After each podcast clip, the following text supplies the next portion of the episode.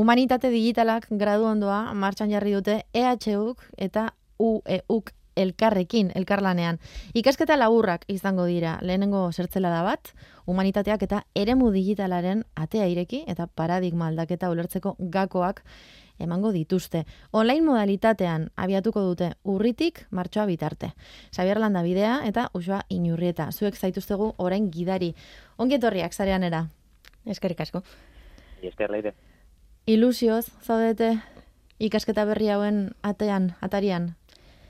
Bai, bai, oso, bueno, ni behintzat, e, bueno, desiatzen ja lehenengo edizio horrek zerremango digun ikusteko, eta ze ikasle talde izango dugun, eta hori guztia, bai. Bai, eta bueno, gero beti daude nerviok, ez da, eta gainera, bueno, gorain zaila izan da pandemiarekin ere, baina ez dakio ondo segertatuko den, zenba gente apuntatuko den, Ba, niri bereziki ilusionante egiten zaidena da, e, bueno, uste dutolako gauzetan lehenengo urte egot izan zinela bereziak, ez da? E, mm Orduan, hori, ba, usok esan duena, ea ze gertatzen den, nortzuk juntatzen garen, eta zer gertatzen den urtetek, ez da? Nortzuk juntatzen garen hortan, e, perfiletaz ari zarete baita ere, ea jendea nondik datorren, ze ikasketekin, ze oinarri, ze, ez? Bai, hori ere, bai, ze, bueno, irakasle taldean ere gatoz e, eskina, oza, ertz pila batetatik, ez? Eta ikasleen artean ere pentsatzen dugu ba, eskotariko perfilak egongo direla. E, orduan, bueno, ze gure artean gaude ba, izkuntzalari itzultzaile, filosofo, e, komunikazioan aditu, historialari, osea, pixka bat denetik daukagu, orduan, seguru ikasleen artean ere ba, oso perfil interesgarriak izango ditugula. Azira ez dira, bueno. aibarkatu, Xabi? Eh, sorry, azkenean, eh, zakit, tipikoena edo izaten da, lako gauzetan apuntatzea ingeniro gogorrak, mm -hmm. oza, dutenak eta, eta lehenengo ze urbiltzen direnak e, bazakit, e, gai humanistikoetara, eta alderantziz, ez da, ba, soziologia ikasi dutenak edo antropologia ikasi dutenak eta eta teknologiarekin fascinatze, fascinazio bat garatu dutenak. Eta e, bi polorien artean, ba, denetarik dago, ordua jo, da, guretzat ere interesgarria ikustea, Euskal Herrian ze perfil dauden interesatuta momentu honetan gai hauetan, ez da. Baina, hain zuzen ere, hori da alburua, ez? Ze, humanitate digitalak arrakala horretatik jaiotzen dira. Bai, eta guk uste dugu hori dela, e, ez dakite, pizka bat, posibilitate, posibilitatez jantzita atorren e, une batean gaudela, eta hori dela baliatu nahi duguna, eta esplizitoki balioan jarri nahi duguna, ez da? Mhm. Ez dugu nahi denak e, izkuntzarari komputazionalak izatea, e, baina nahi dugu izkuntzalari komputazionalak egotea, eta ez dugu nahi denak izatea teknologiarekin filosofoak, baina ojala, ez da, horiek ere egotea, hor ikusten dugu interesgarriena. Nola azaldu aldiogu humanitate digitaletaz ezer ez dakien pertsona bati, humanitate digitalak zer diren? Fordamiz. en, nik esango nuke direla e, humanitateen eta teknologia digitalen edo digitalizazioaren arteko elkargunea eta bi aztergai nagusi dituela. Hola, labur esateko. Batetik, mm, digitalizazioa gizartean ze eragin izaten ari dan edo ze eragin izan duen orain arte eta hori guztia aztertzea eta bestetik humanitateetako disiplinetan, izan daiteke, balen aipatu dute, hizkuntzalaritza, baina e, filosofia, ez dakit, liburutegietan ari den jendearentzat, e, disiplina hoietan, digitalki lan egiteko tresnak e, aztertzen ditu, edo nola, digitalki nola lan egin daiteken ere aztertzen du. Zerbait gehituko bai. zenuke?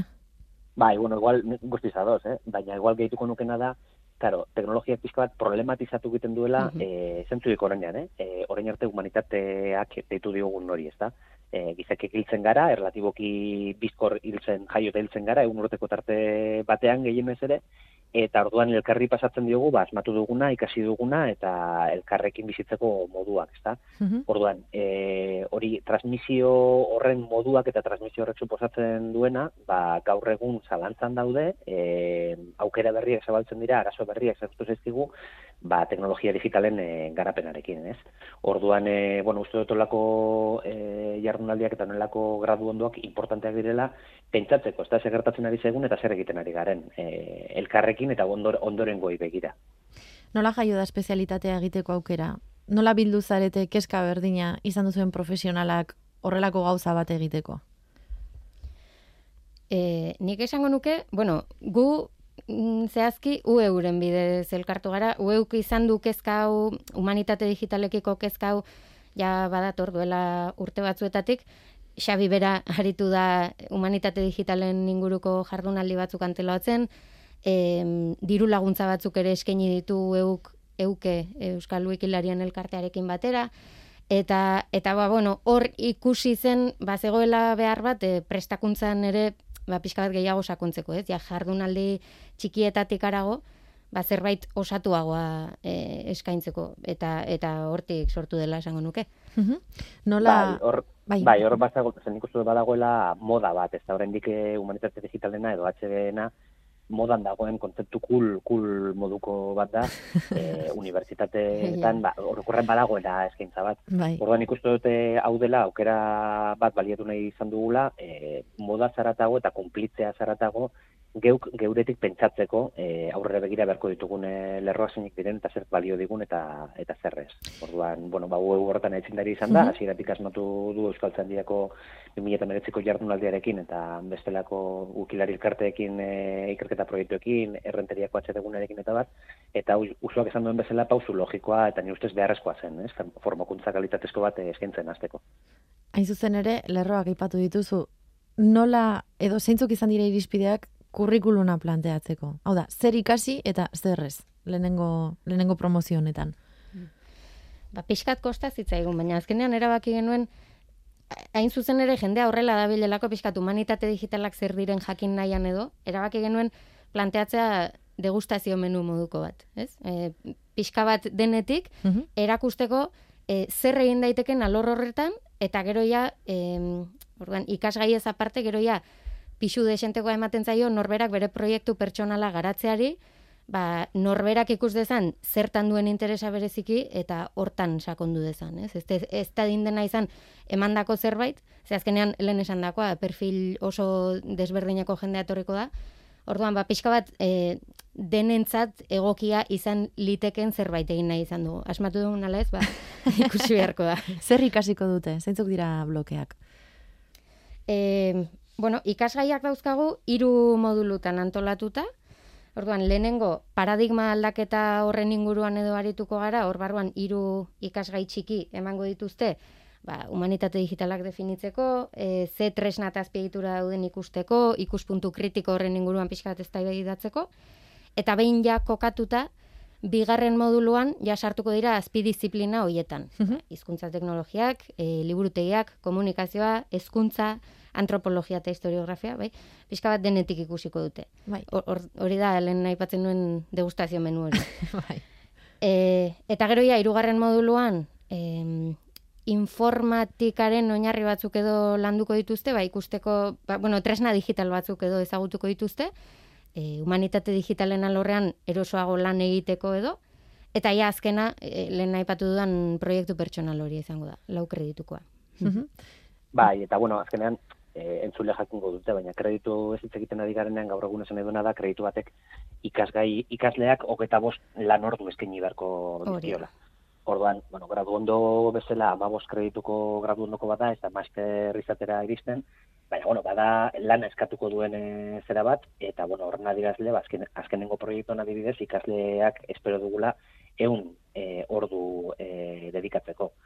Orduan, egun ordu, pertsona batek egun ordu dedikatzen dizkionean zerbaiti, e, batez ere gustoko baldin bada, hombre, ezin duzu hizkuntza bat ikasi, baina hizkuntza baten oinarriak agian agian bai, ezta? Orduan, guretzako proiektuen e, alorra oso importantea e, zen, benetan pentsatzen dugulako, sinesten dugulako, eskuekin pentsatzeko garaian gaudela eta batez ere e, esparru hauetan, ezta? Mm Orduan saietuko garena da ikaslearen interes ere muetatik e, abiatuta eta horretarako degustazio menu honek usoak esan bezala eskainiko dizkio ba, aukera batzuk, saiatuko gara lerrokatzen e, gure inguruan izan ditugun enpresa, kooperatiba, elkarte eta abarrekoen edo ikaslea bera parte hartzen duen e, mugimendu elkarte plataformako e, beharretara, ezta? Eta horre, bueno, ba, gauzasko egin daitezke, oso teknologiara eta programaziora oso bideratuak, e, filosofiara eta zaiakerara oso bideratuak, eta tartean dagoen guztia, ez da. Eta gustatuko guke hori ere, ba, e, gizarteratzea, gero emaitza horiek ikasleek nahi duten enean, gizarteratzea, eta, bueno, argitalpenak planteatu izatea, edo jardunaldiak antolatu izatea honen, honen inguruan. Batez ere, elkarrezketa sortzeko, e, bueno, ditugun beharren eta dauten aukeren e, artean. Eta aurrera jarraitu alizateko, ez? Hau izan da dila, bai. Hori da. Eta zeinek daki nora eramango zaituzten honek, alegia, datorren urtean beste modu batera planteatu, edo beste ikasketa espezifiko batzuetara lerratu zerbait, edo ez? zabaldu ditazken ateak horruzten dituzue. Bai, bai, noski. Eta hemen ikust, ba, utxuneak ikusten baldin baditugu, datorren edizioa egiteko aukera baldin badukago behintzat, ba, saiatuko gara biek konpontzen, behar bada zabaltzen, ze aurten, ba, hori lehen urtea denez, ama kredituko titulu, aditu titulu txiki bat e, izatea erabaki genuen, baina nork daki ez, ba, igual etorkizunean pixka bat e, kreditu gehiagoko zerbait ere izan liteke. Mhm. Beraz, e, ikasketak burutu ondoren, zein izan daiteke ikasleen ibilbide akademikoa? Normalean zaila izaten da. Zaila da. Master bat Ba, egiten adibidez, duzunean, ez Kasu batzuetan dakit oso argi dago, beste batzuetan ez, ez horren argi. Eta egiten duzu zer, zer, zer gustatzen zaizulako. Nora joan gaitezke honekin. Hombre, nik uste dut ez dela e, profesionalizantea berez, ez da? E, oraindik enpresetan ez dira eskatzen, edo bintzat ez ditut ikusi lan iragarkiak esan ez, humanitate digitaletan aritu bat e, behar dugu. E, baina egia da, aldi berean, e, ez dakit hau pizka bat, etorkizuneko alfabetizaziorako oinarri, oinarri bat dela, ez da? E, gai hauek agian ez dira esplizitoki lantzen, baina profesionalek beharko dituzte. Eta ni horren pentsatzen ari nintzen, behar bada, orokorren ez dugu horretan pentsatzen, baina euskal gintzan dabilen e, jentearen e, perfiletan, edo herrigintzan dabilen e, e, jentearen e, perfiletan, ba, geroz eta importanteagoak izango direlako gai hauek. Uste dut ez dela berez e, titulo bat e, lan mundurako sarbide zuzen emango dizuna perfil konkretu batzuetan, baina bai pentsatzen dut Euskal Herrian gero eta sektore gehiagotan gai hauetaz dabilen eta interesatua dagoen eta formakuntza badaukan jendea beharko dugula.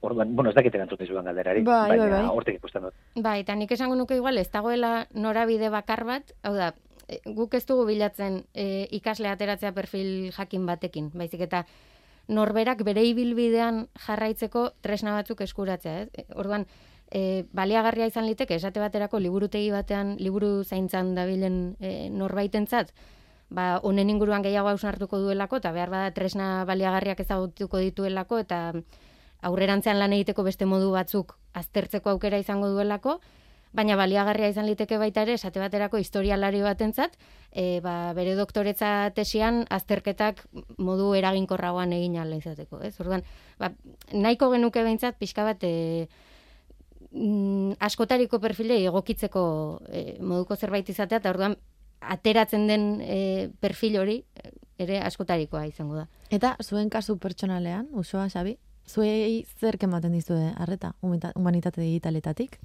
Zergatik gustatzen zaizue alorrau? A ber, Xabi, zu hasi. A ber, ni, Pilota. ni berez, bai, a ber, ni, berez, ni berez nator eh, komunikazioaren teknologiekin ditugun harremanak eh, aztertutik. Adibidez, ni egin nuen telebistarekin daukogun harremanaren eh, inguruan. Eta, karo, ja horien begiratzen diote iraganari tesi egin dueneko garaiari, eta orduan zer zen telebista, eta gaur egun zer den telebista, ozen ulertzen dugun, ba aldatu da zeharo, ez? Mhm. Horren, niretzako berezik interesgarria da, adibidez, e, kultura, e, gizarte, hizkuntza komunitate diferentek, teknologiekin edo teknologia ditzen diegun eh, horiekin sortzen ditugun harremanak, ba, nola, nolakoak diren, nola sortzen ditugun, e, eta nola baliatzen ditugun e, tresna horiek, ez? Ze tresnak sortu eta erabiltzen ditugun einean, ba, neurrendi batean, e, gure, gure buruari ematen diogu forma eta gure gure izateari ematen diogu forma, ez? Bai gure eguneroko banalenean eta bai ba zentzu zentzu historiko batean. Orduan, a ber, niretzako gai hau fascinantea da, munduko gauzarik interesgarriena iruditzen zait. Ba, oso momentu importante batean e, gaudelako, eta ni pertsonalki oso keskatuta nago, eh? E, korra izateko arrazoi asko ditugu, baina keskatuta, oso keskatuta egoteko aukerazko e, ere bai, iruditzen zaite naturalizatu ditugula eh, harreman teknologiko korporatibo ekonomiko pila bat, eta bakarrik erabilgarriak direlako, eta bakarrik eh, au- aukera daukagulako, erabiltzen ari garela sarritan os- asko pentsatu gabe, ez?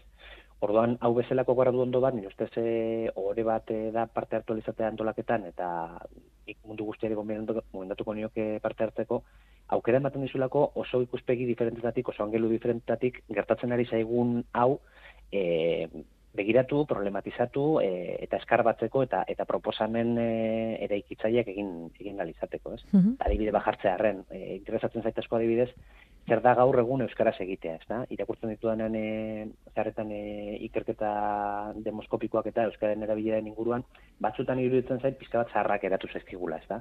E, idatzizko euskarari buruz e, hitz egiten dugu, hausko euskarari buruz, kale erabilerari buruz, eta gero nik gau egunean zehar euskaraz ditudan komunikazio asko, ba ez dira zehazki ahosko edo idatzizko edo kalean e, e, deitu ditugun horiek beste modu bat, batzutakoak dira, ez?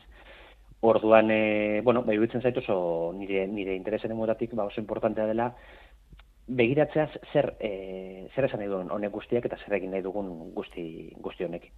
Mm Nire kasuan berriz, eh, esango nuke pixka bat desberdina dela, eh, bueno, hori ere noski asko interesatzen zait, baina igual nire aztergaia ez da zehazki hori, ni itzulpen gintzatik eta hizkuntza teknologien alorretik nator, orduan, interesatzen zait, esate baterako, eh, ba, aztertzea, itzultzaile automatikoak gaur egun e, itzulpen gintzan ze eragin izaten ari diren, ez? En, itzultzaile profesionalak hasiak dira itzultzaile automatikoak integratzen, baina gero horrek ze, ze eragin duen benetan bai lanbidean, bai sortzen diren itzulpenetan eta bar, eta gero hizkuntza teknologien aldetik, e, ba noski, hizkuntza aztertzeko ere baliagarriak iruditzen zaizkit, baina e, interesatzen zait baita ere jakitea, ea hizkuntza teknologiek ze ekarpen egin dezaketen, beste disiplina batzuetan ere e, azterketak errazteko edo bai, horretan laguntzeko. Olatz, bere de binazprerekin hitz egingo dugu apur bat beranduago, agian bere, bere lerrotik zoaz?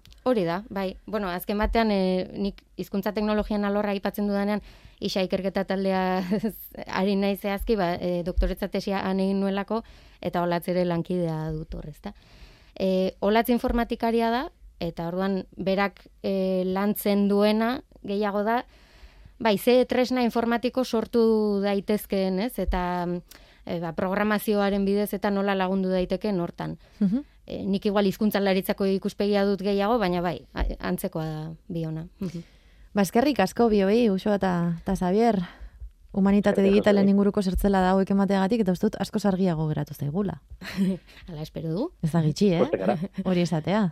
Noiz hasiko zarete masterrakin? Noiz abiatuko duzue? Matrikulazioa noiz arte egin daiteke? Matrikulazioa irailaren 17 arte egin daiteke eta bueno, dena ondo badoa behintzat, urriaren sortzian izango dugu aurkezpen ekitaldia, eta ja, urriaren amairutik aurrera hasiko garaia ikasgaiekin. Online modalitatean. Aurkezpen bai. ekitaldia, bai. aurkezpen ekitaldia gainera aurkezpenago presentziala ingo dugu, ezta? Hori da, bai. bai. E, titulazioa online izango da osorik, baina e, aurkezpen ekitaldia eta itxiera ekitaldia e, biak presentzialak izango dira. Izan emateko, EHUren webunearen bitartez? Handik egin daiteke, edo bestela, goi e, marratxoinstitutua.eus webgunean sartuta, eta horrek ikusiko dute ja titulazioaren informazio osatua, egutegia eta e, matrikularako argibideak ere bai. ba, hor txegon bidapena, eskerrik asko bioi. Eskerrik asko zuen. Gu geratuko gara, hitz egiten, master honetan, edo gradu ondoko honetan irakasleak izango diren bilagunekin. Alde batetik, olatz pere de izango dugu, eta bestetik, Mikel Irusketa.